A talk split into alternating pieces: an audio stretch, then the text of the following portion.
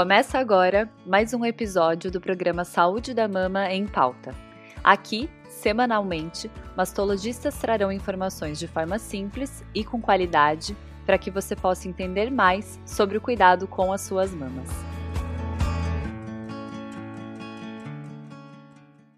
Você já ouviu falar em termômetro mamário? Eu sou a doutora Geisiela, mastologista em Maringá, Paraná, e hoje vamos explorar um pouco mais sobre o nosso tema deste mês: exames que não ajudarão a diagnosticar o câncer de mama. Bem, o tema do mês já nos dá um grande spoiler sobre a eficácia do nosso exame escolhido. Mas, de qualquer forma, vamos aprofundar o nosso entendimento sobre os termômetros mamários, que tem gerado atenção nos últimos anos com os avanços tecnológicos na medicina. Para começar, quero relembrar brevemente o conceito de termografia. É uma técnica de imagem não invasiva que utiliza a análise da temperatura corporal para identificar alterações. Com isso esclarecido, existem duas maneiras de realizar a termografia, por meio do uso de termógrafos ou termômetros mamários.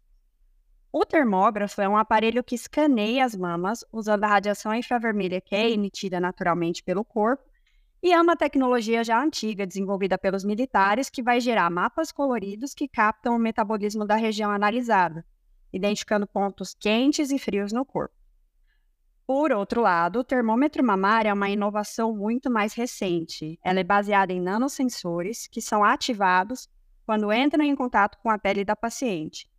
E o modelo atual no mercado é um tipo de adesivo que a paciente colará na mama e manterá por alguns minutos. Posteriormente, esse adesivo é removido e os múltiplos nanosensores serão analisados para avaliar as temperaturas finais de cada região e compará-las.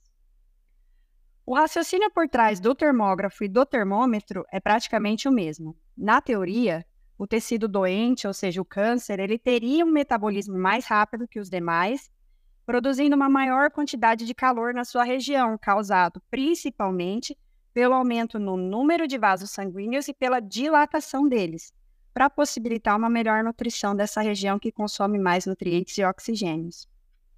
A interpretação dos dispositivos térmicos é feita através da análise comparativa da temperatura entre as mamas em suas diferentes regiões, sendo que, pela maioria dos fabricantes, diferenças maiores que 1 grau Celsius seriam sugestivas de um achado anormal.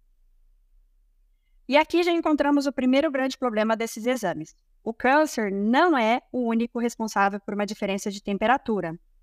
Doenças benignas e inflamatórias da mama também podem cursar com essa alteração.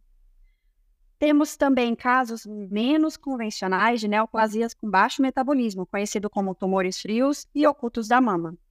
Além disso, foi observado que em mulheres com menos de 50 anos, o exame tendia a ser mais efetivo devido à vascularização mais abundante, enquanto em mulheres acima dos 70 anos, quando a vascularização é naturalmente reduzida, os resultados eram muito prejudicados. Outro ponto negativo é a dificuldade na avaliação em pacientes com mama muito volumosas e quando os tumores se localizavam mais profundamente na mama. No entanto, o aspecto mais crítico é a falta de estudos avaliando o real impacto desses termômetros nos desfechos clínicos das pacientes, especialmente na mortalidade. Além disso, as taxas de falso positivo e falso negativo são inaceitáveis. Isso significa que o resultado do exame não é confiável nem quando ele está alterado, nem quando ele está normal. Consequentemente, uma das maiores preocupações quanto ao uso desses dispositivos de atividade térmica é que as mulheres optem por esse método em vez de realizarem a mamografia, criando uma falsa sensação de segurança, quando na verdade elas podem estar perdendo a chance de detectar a doença no estágio inicial. Portanto, embora a ideia seja promissora na teoria e inovações são positivas e devem ser estimuladas, na prática, pelo menos por enquanto, ainda não são uma tecnologia que podemos incorporar no dia a dia. Ao contrário, mesmo os fabricantes dos termômetros não recomendam que sejam usados como substituto às técnicas atuais.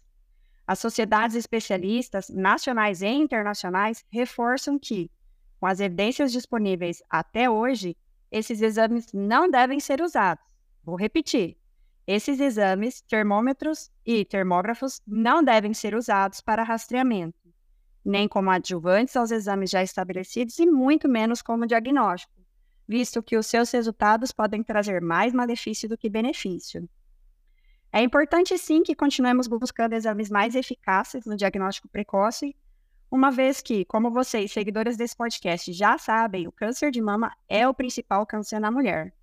No entanto, é preciso que isso seja feito de forma responsável, segura e com embasamento científico robusto. Finalizando a nossa análise sobre os termômetros mamários, concluímos que o seu uso não deve ser indicado hoje e que, por enquanto, a mamografia, o ultrassom e, em casos selecionados, a ressonância magnética ainda são os exames de escolha para rastreio e diagnóstico. Se você quiser se manter atualizada com informações confiáveis sobre câncer de mama, siga e compartilhe esse podcast e tantos outros que são gravados semanalmente sobre esse tema tão importante que é a saúde das mamas.